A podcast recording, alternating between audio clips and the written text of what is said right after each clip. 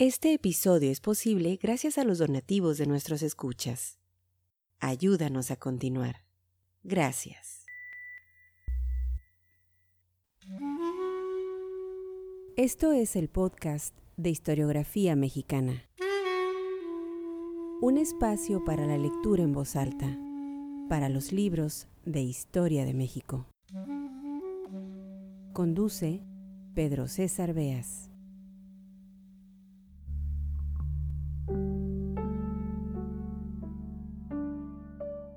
Un poco antes de terminar la guerra civil en España, inició el exilio republicano masivo.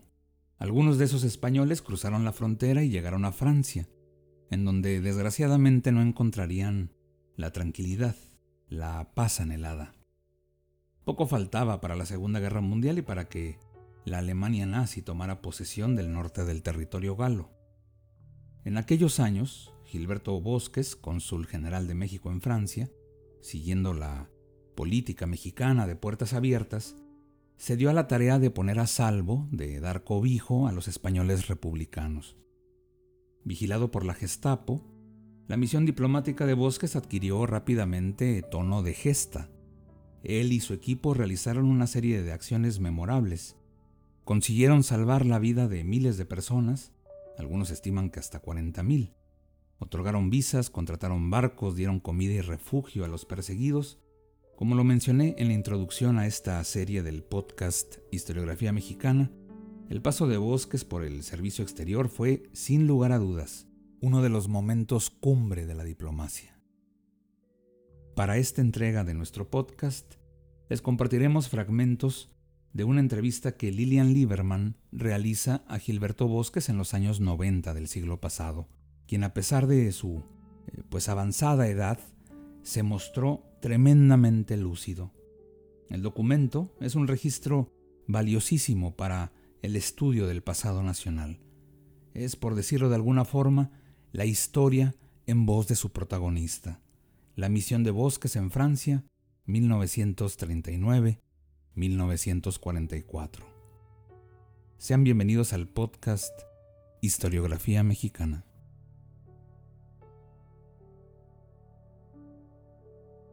Entrevista a Gilberto Bosques por Lilian Lieberman.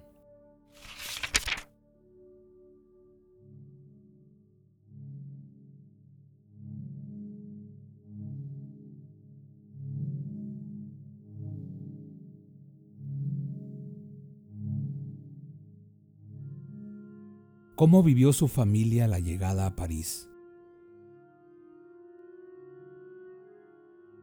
Llegamos a Francia el último día de 1938 y amanecimos el primero de enero de 1939 en París.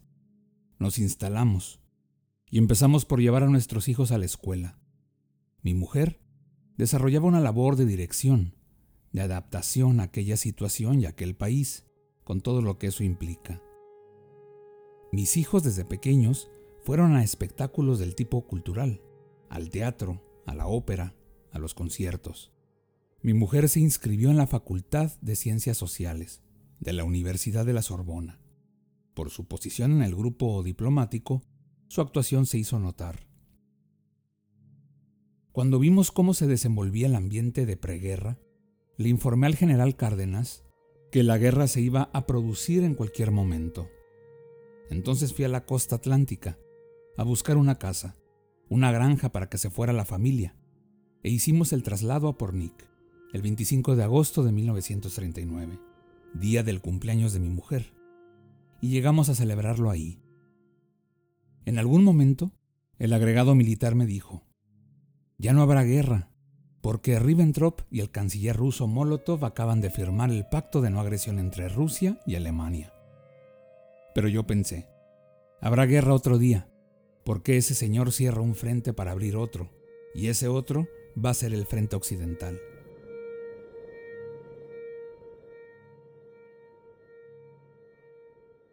Cuando ya llegaba el olor de la pólvora de los cañones alemanes, tuve que salir de París y llegué naturalmente, con todas las dificultades del caso, pero con mucha suerte, a San Juan de Luz.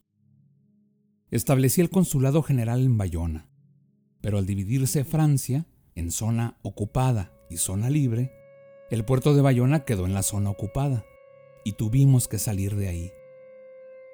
Trasladamos el consulado general a Marsella, donde habría de desarrollarse la labor de atención a los refugiados políticos que se encontraban en Francia.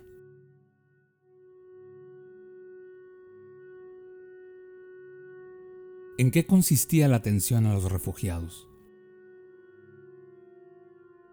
Fue algo muy azaroso, naturalmente. Las circunstancias eran difíciles. Iban desde la penuria, desde el racionamiento severo, desde la falta completa de lo más elemental para vivir, hasta lo trágico, terrible de la guerra. Pasamos por esa situación en Marsella, de grandes dificultades. Mis hijos a veces iban a la escuela con una tacita de aceite de oliva, unas aceitunas, una zanahoria raspada o algo así, porque no había leche ni pan. Tratamos de superar todos esos problemas y acomodarnos a aquella realidad. Pero lo trágico estaba en la guerra misma y en la situación de mucha gente, de los españoles, de quienes habían participado en las brigadas internacionales, de todos los que habían participado en la guerra civil española, de todos aquellos fugitivos de Austria, de Alemania, de Polonia, de Yugoslavia, de Italia, que buscaron refugio en Francia, para quienes México tuvo una actitud en ese momento de protección. Se les protegía para que no cayeran presos, para que se libraran de la acción policíaca, que era muy severa. En todo momento, en la calle, en los cafés, en todas partes exigían los papeles, papeles, papeles. Y los extranjeros eran tratados de una manera terrible. Los conducían a los campos de trabajo obligatorio, a cárceles o a Alemania.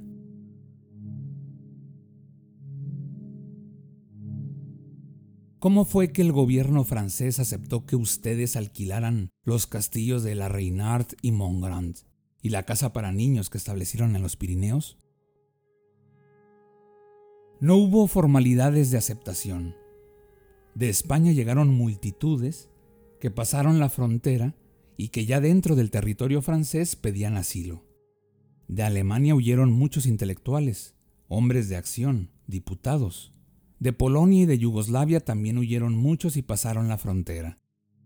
El problema del asilo se produjo en el interior de Francia, ante la realidad de que había muchos campos de concentración en territorio francés, donde internaban a los extranjeros que capturaban. Había desde los campos de salida, que se formaron después, hasta los llamados campos de castigo, a donde mandaban a los sospechosos, a los peligrosos, a quienes se calificaba solo por su aspecto.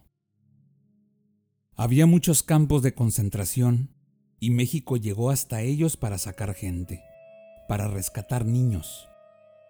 Se puso una casa en los Pirineos para los niños rescatados de los campos y algunas veces fuera de ellos, porque los niños huían de esos campos y claro, estaban en condiciones físicas que reclamaban una atención médica especial. En esa casa de los Pirineos instalamos a unos 80 niños. México afrontó todos los gastos del alquiler de la finca, los salarios del personal, la alimentación y la atención médica. El personal médico y las trabajadoras sociales los proporcionaron los cuáqueros. México hubo de sostener todo eso. Tiempo después, cuando estaban a punto de deportarnos a Alemania, Todavía tuve oportunidad de dejar fondos suficientes para seis meses de sostenimiento de esa casa de niños, para la recuperación de los niños de los campos. Sí, fue una amplia labor, de la dimensión que reclamaban las circunstancias.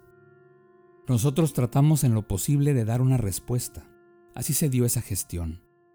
Recordamos ahora cómo algunos de los que fueron protegidos por una constancia de admisión de México, decidieron quedarse ahí. Se quedaron para luchar en la resistencia, y otros regresaron a sus países para formar el pie veterano de las luchas de liberación. Como los austriacos, que se quedaron a luchar, murieron en acción, y otros fueron deportados a los campos de exterminio de Hitler.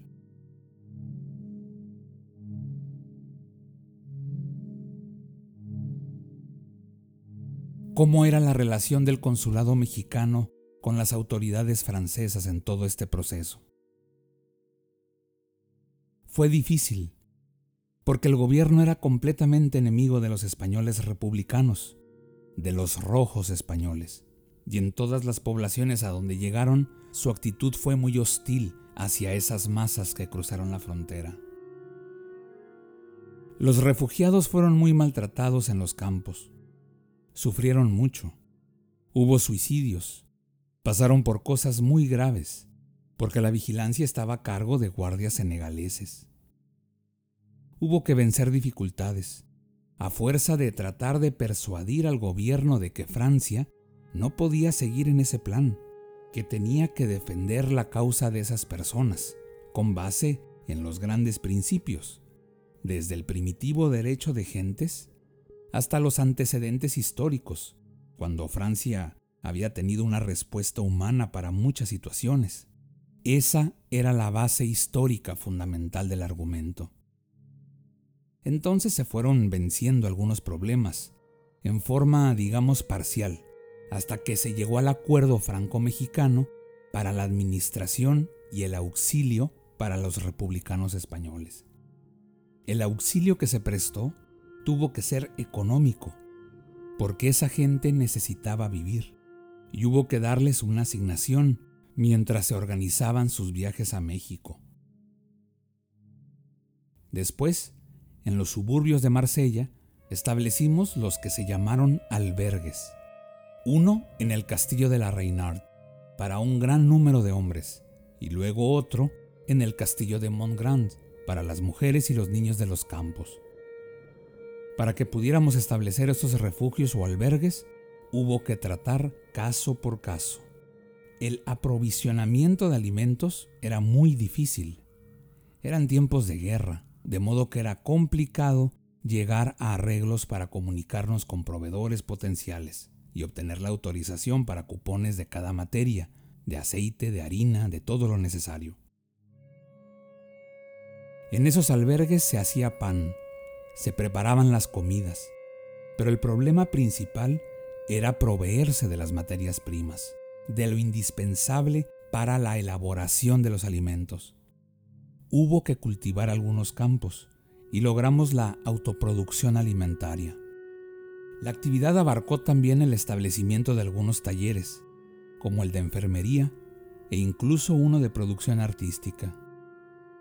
Con los materiales de carpintería y de albañilería, con las herramientas salidas de esos talleres, se restauró una gran bodega que se convirtió en teatro y también se reconstruyó una casa que estaba totalmente en ruinas.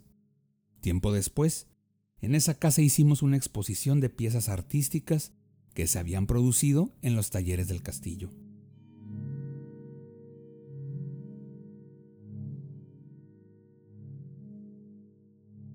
¿De qué manera participaba su familia? Mi mujer hacía cosas parecidas en el castillo de Montgrand. Para los niños organizó la Escuela México. Había una atención especial en la alimentación de los niños y su salud era vigilada por médicos pediatras muy buenos. Conseguimos comprar con muchas dificultades unas vacas suizas para que los niños tomaran leche. Los niños de Marsella no tomaban leche, y tampoco mis hijos, pero los del castillo de Montgrand sí. Las vacas estaban al cuidado de algunos veterinarios españoles muy profesionales, muy capaces. En el castillo de Montgrand, lo mismo que en el de la Reinart, había enfermería con médicos y enfermeras de planta.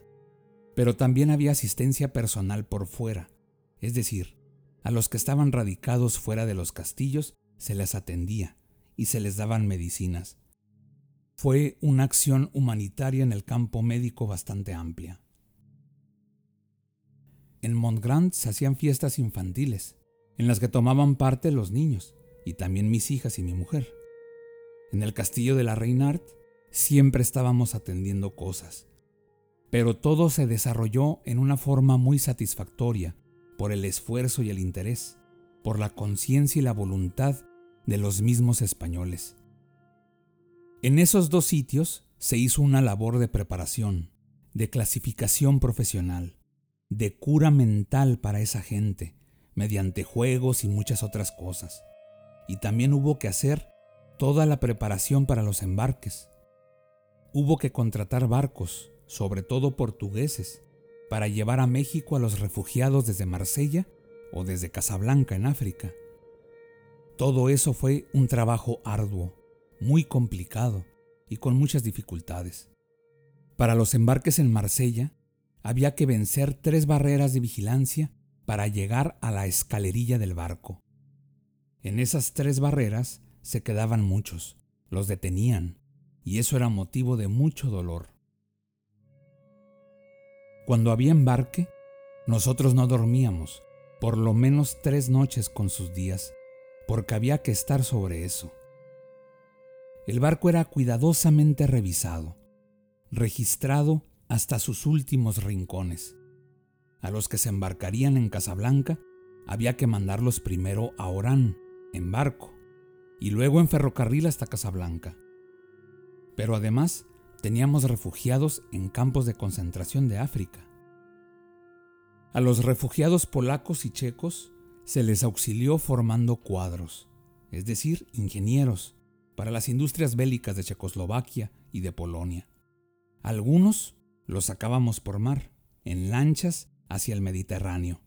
De ahí tomaban los barcos que los llevarían a su destino. Para eso, había que aprovechar los caminos menos peligrosos. Los más seguros eran los que había trazado la inteligencia inglesa, que estaba metida ahí. Eran caminos que llevaban a Suiza o que conducían a las playas del Mediterráneo y otros a Italia.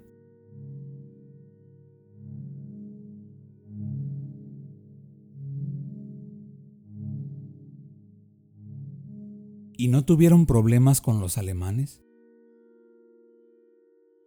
De los alemanes tuvimos encima la vigilancia y el acoso, sobre todo de la Gestapo, que estaba dominando todo. La persecución, el acoso contra ciertos personajes de la política alemana, de la austriaca, de la italiana, era muy serio. Por lo tanto, había que atenderles de manera especial, buscarles refugio, buscarles salida. A los que estaban escondidos, había que prepararles una documentación que tuviera un retrato, por supuesto maquillado, para que no fueran detenidos. Para ello teníamos nuestra fotógrafa, una española con todo su equipo. Hicimos eso porque cuando logramos sacar de los campos a algunos refugiados, había que documentarlos con retrato.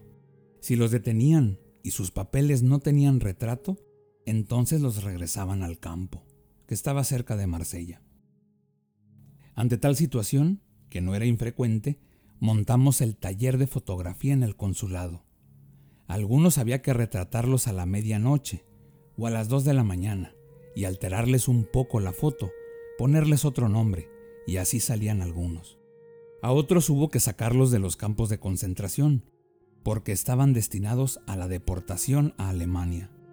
Eran personajes alemanes, activistas sobre todo del Partido Comunista, que fue el más perseguido. Sobre ellos estaban todas esas policías y el espionaje. En cierto momento, se hizo el encargo a Narciso Basols de que coordinara las listas de los comunistas, pues eran los más perseguidos. Sí, había que auxiliar a esa gente sin prejuicios políticos.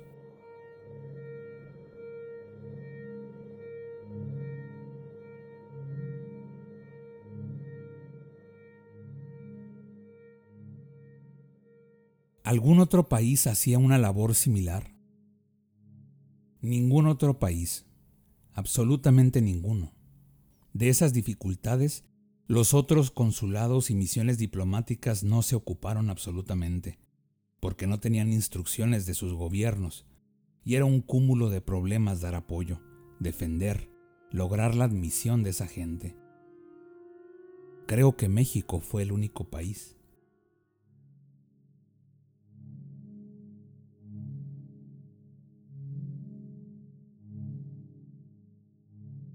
¿Y su vida no estaba en peligro? En Berlín se publicó por aquellos días hay que tener cuidado con el cónsul general de México en Francia. Sí, teníamos a la Gestapo encima, pero bueno, ¿qué puedo decir? El deber era de tales dimensiones, era tan imperativo, que no había tiempo para temores, ni miedos, ni cosas que estorban a la acción.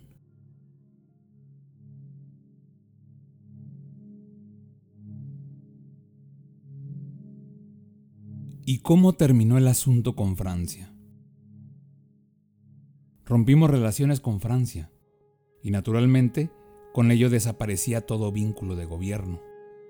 Pero ahí, en vez de darnos facilidades para salir, conforme a lo establecido en las disposiciones y normas que rigen el trato internacional, nos llevaron a un lugar disque previo a nuestra salida, en los Pirineos. Allí estuvimos y empezamos a ver la cosa un poco difícil. En el hotel nos pusieron guardias del ejército alemán y se preparó nuestra deportación a Alemania.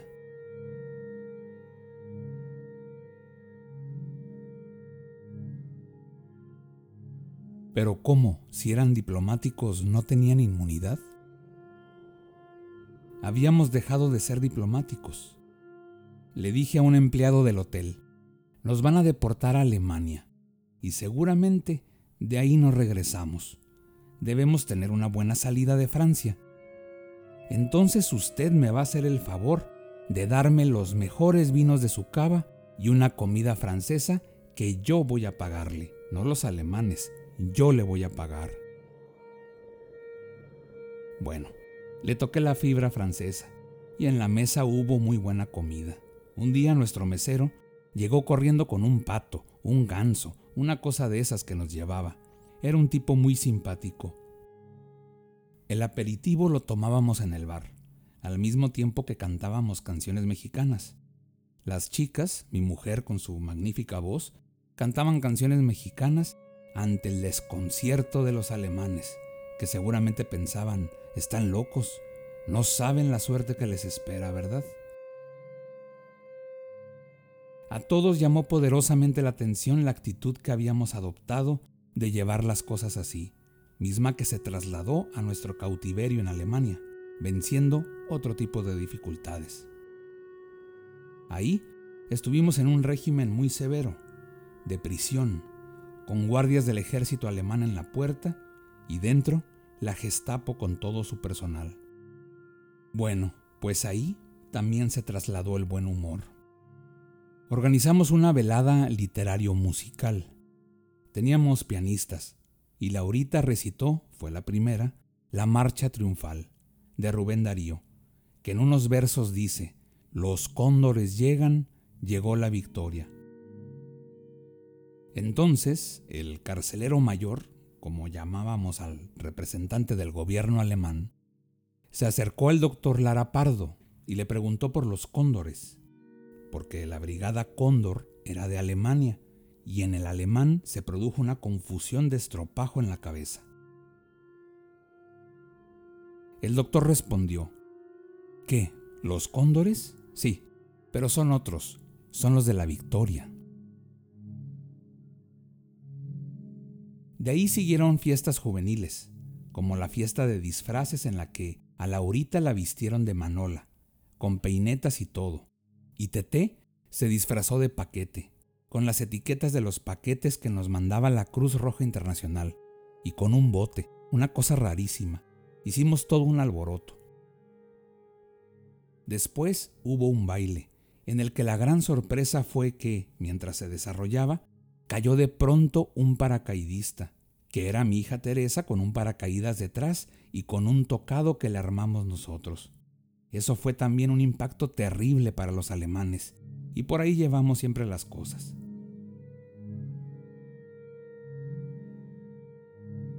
Después le pedí al carcelero mayor visitar algunas escuelas y nos llevaron a una de agricultura. Desde un principio nosotros asumimos una actitud respecto a los alemanes. Cuando al llegar nos leyeron el reglamento interior y yo les dije, no, nosotros no vamos a pedir nada, nos vamos a sujetar al reglamento pero no vamos a aceptar ninguna acción vejatoria. Entonces se dio cierta distancia, cortés, en la relación, pero nada intimidante. Eso acabó por producir una actitud de cierto respeto para el grupo. Todos, absolutamente todos los 43 mexicanos que estábamos ahí, asumimos una actitud de dignidad, de cortesía obligada, pero manteniendo la distancia. Cuando estuvimos presos en Alemania, mi mujer, que era extraordinariamente inteligente y una gran educadora, y yo teníamos que preservar la mente, los nervios de nuestros hijos, que podían dañarse con espectáculos de esa naturaleza, y nos pusimos de acuerdo en lo que íbamos a hacer. Nos trazamos una línea de conducta. Cuando empezaban a sonar las grandes alarmas, los motores y los disparos de la artillería antiaérea y todo ese terrible cuadro, nosotros no salíamos del cuarto, porque se producían en el hotel muchas escenas de pánico, gritos de las señoras, carreras, los niños llorando, la gente que buscaba refugio debajo de las escaleras.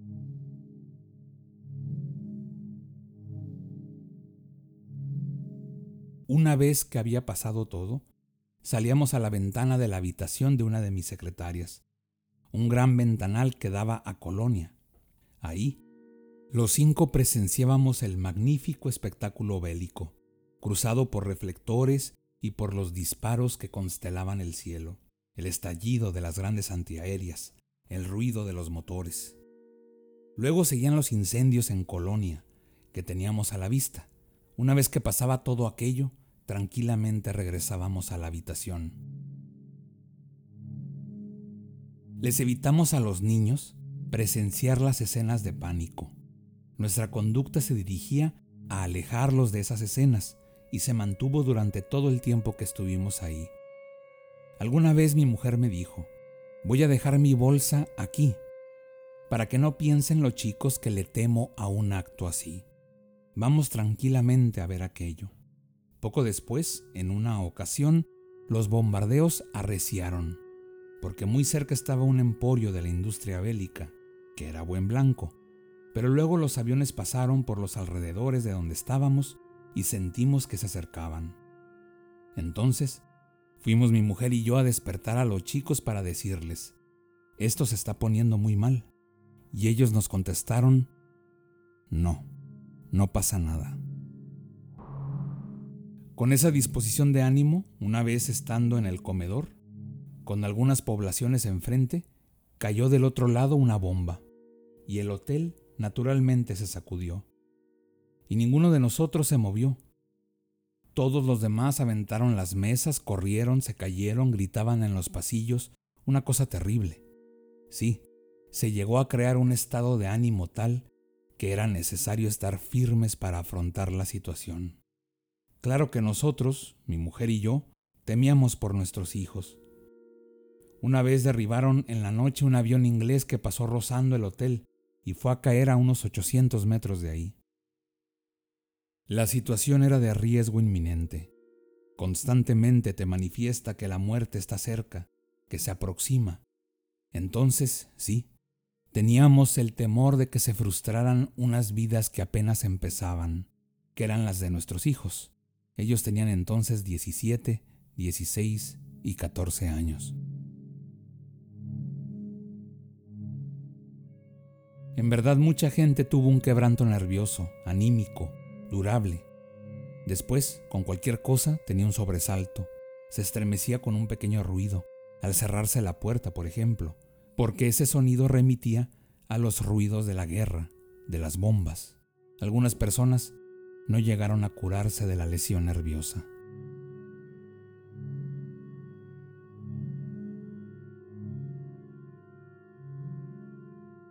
¿Cómo fue la salida de Bad Godesberg? La salida tuvo un preludio. Un día nos notificaron que se había logrado un canje y que en pocos días saldríamos.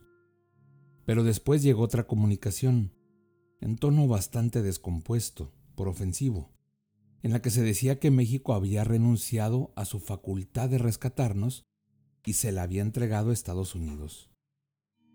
Bueno, el asunto tenía el aspecto de un aplazamiento de trámites. En efecto, algunos países habían encomendado a Estados Unidos que se encargara del canje de las misiones.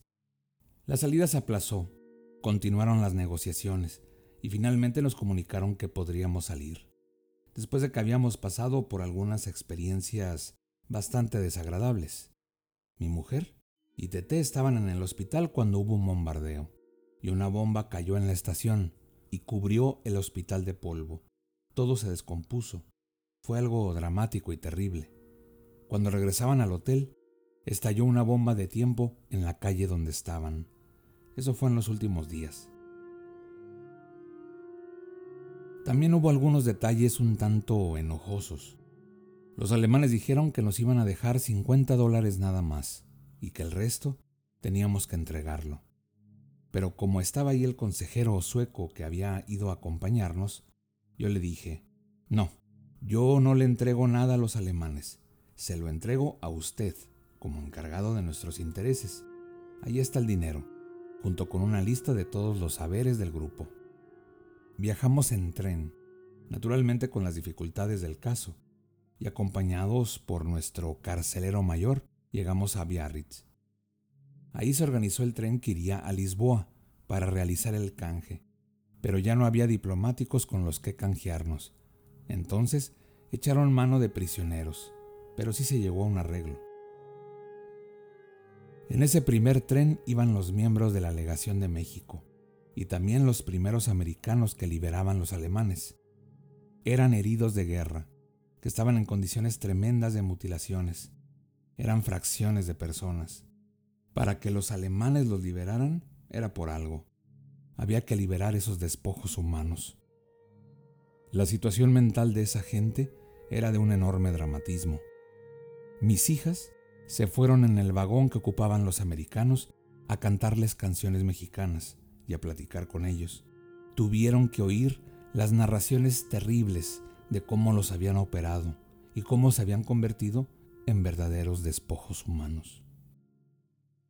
Fue el primer tren que llegó a Lisboa, y ahí, en el puerto, se efectuó el canje de nosotros por prisioneros alemanes que acababan de llegar de México en un barco.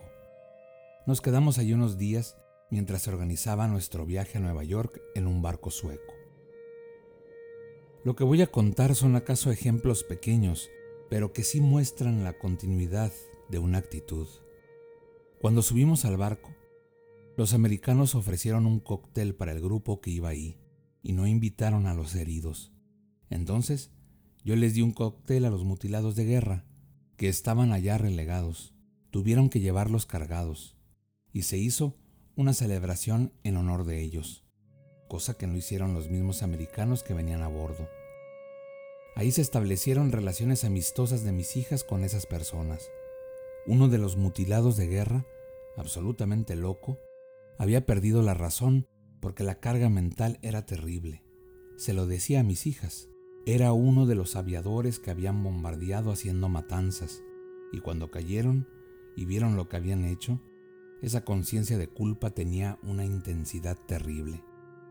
Había que acudir en su apoyo, y en Lisboa los mandaron a un hospital. Hasta ahí fueron mis hijas a llevarles chocolates, a llevarles un oporto, a cantarles canciones mexicanas.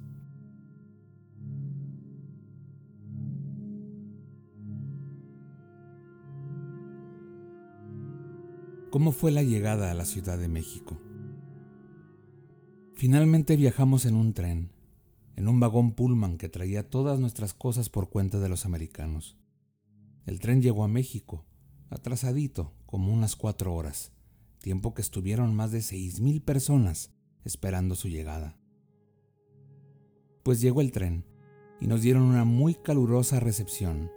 Fuera de cualquier cosa que no sea el simple señalamiento de los hechos, Realmente creo que ningún diplomático ha sido recibido en esa forma. La gente esperó ahí cuatro horas o cuatro horas y pico. La llegada del tren fue muy ruidosa. Me cargaron en hombros. Después di algunas entrevistas. Los alemanes publicaron una muy amplia en Alemania Libre y otras más aparecieron en Hoy, esa revista de entonces. Luego di algunas pláticas a distintos grupos interesados en conocer la situación de la guerra. Hubo una gran ceremonia en Bellas Artes con un programa montado precisamente por los españoles, por las figuras de entonces. Entrevista a Gilberto Bosques por Lieberman. Este episodio fue posible gracias a las amables donaciones de nuestros escuchas. Al convertirte en mecenas de este podcast, fomentas la lectura y la divulgación de la historia de México. Visítanos en historiografiamexicana.com.